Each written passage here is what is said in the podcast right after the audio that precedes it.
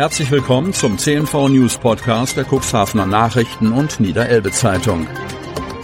In einer täglichen Zusammenfassung erhalten Sie von Montag bis Samstag die wichtigsten Nachrichten in einem kompakten Format von sechs bis acht Minuten Länge.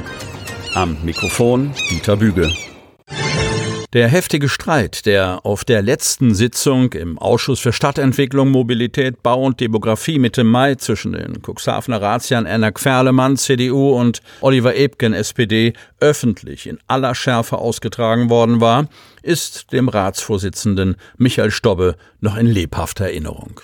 Deshalb forderte er alle Ratsmitglieder am Donnerstagabend während der jüngsten Ratssitzung eindringlich auf, sich bei der erneuten Beratung des Tagesordnungspunktes Hafenkopf Alter Fischereihafen eines angemessenen Tones und Umganges zu befleißigen. Timo Röhler erklärte für die Gruppe CDU Demokraten, dass bei der Entwicklung des AFH auch die städtebaulichen Interessen der Stadt Cuxhaven berücksichtigt werden müssen.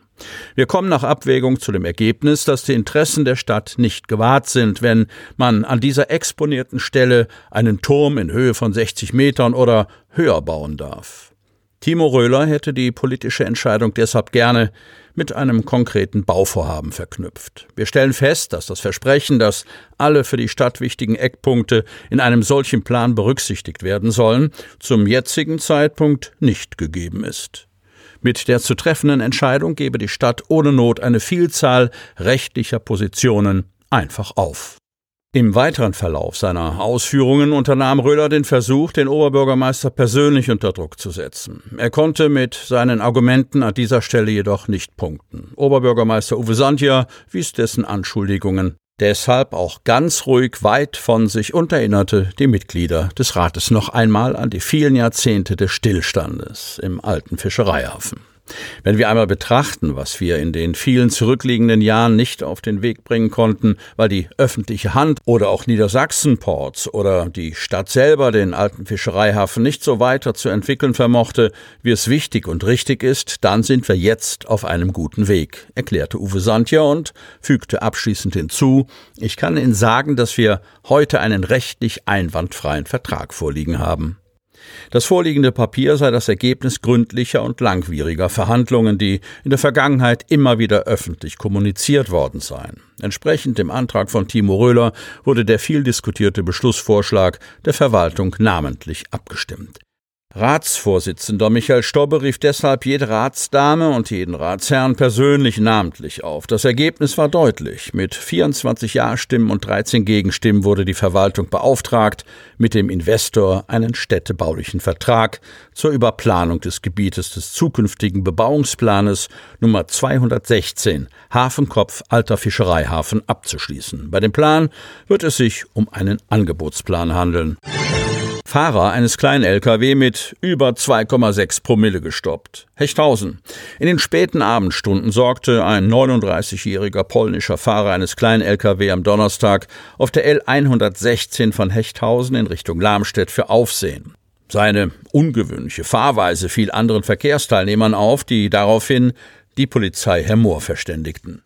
Die Beamten stoppten den Mann schließlich in Lamstedt und unterzogen ihn einer Kontrolle, bei der auffiel, dass der Fahrer erheblich unter Alkoholeinfluss zu stehen schien. Der Verdacht bestätigte sich, als ein Alkoholvortest einen Wert von über 2,6 Promille ergab.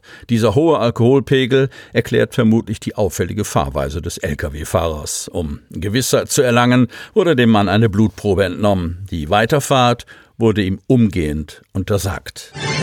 Hausbewohner bei Brand verletzt. Kadenberge. Die Feuerwehren Kadenberge und Gebersdorf wurden am Mittwochnachmittag gegen 16.40 Uhr zu einem Brand im Bussardweg in Kadenberge alarmiert. Die ersten Einsatzkräfte trafen kurz darauf am Brandort ein und stellten fest, dass ein Busch auf dem Grundstück durch Reinigungsarbeiten mit einem Gasbrenner in Brand geraten war. Bei dem Vorfall wurde der Bewohner des Hauses verletzt. Dank des beherzten Eingreifens einiger Bewohner, die das entstandene Feuer mit einem Gartenschlauch teilweise ablöschten, konnte eine weitere Ausbreitung des Brandes verhindert werden. Die Feuerwehr führte daraufhin eine Nachkontrolle mit einer Wärmebildkamera am direkt angrenzenden Carport durch, um sicherzustellen, dass keine Glutnester mehr vorhanden waren. Nach einer halben Stunde konnte der Einsatz beendet werden. Am Sonntag heißt es Radeln für Hadeln. Otterndorf. Das Gelände um das Otterndorfer Schulzentrum, Landvolk und Feuerwehr wird am kommenden Sonntag, 4. Juni, zum Treffpunkt für Jung und Alt aus der ganzen Samtgemeinde. Nach dem großen Erfolg im vorigen Jahr veranstaltet die Initiative Landhadeln hilft zum zweiten Mal einen großen Aktionstag und lädt ein zum zweiten Radeln für Hadeln, die Fahrradtour für den guten Zweck. Die Fahrradtour startet für jeden Teilnehmenden quasi vor der eigenen Haustür und endet am Schulzentrum Otterndorf. Aus verschiedenen Gemeinden werden sich Konvois in Bewegung setzen. Sie hörten den Podcast der CNV Medien. Redaktionsleitung Ulrich Rode. Produktion Win Marketing. Agentur für Text, Ton und Kommunikationstraining.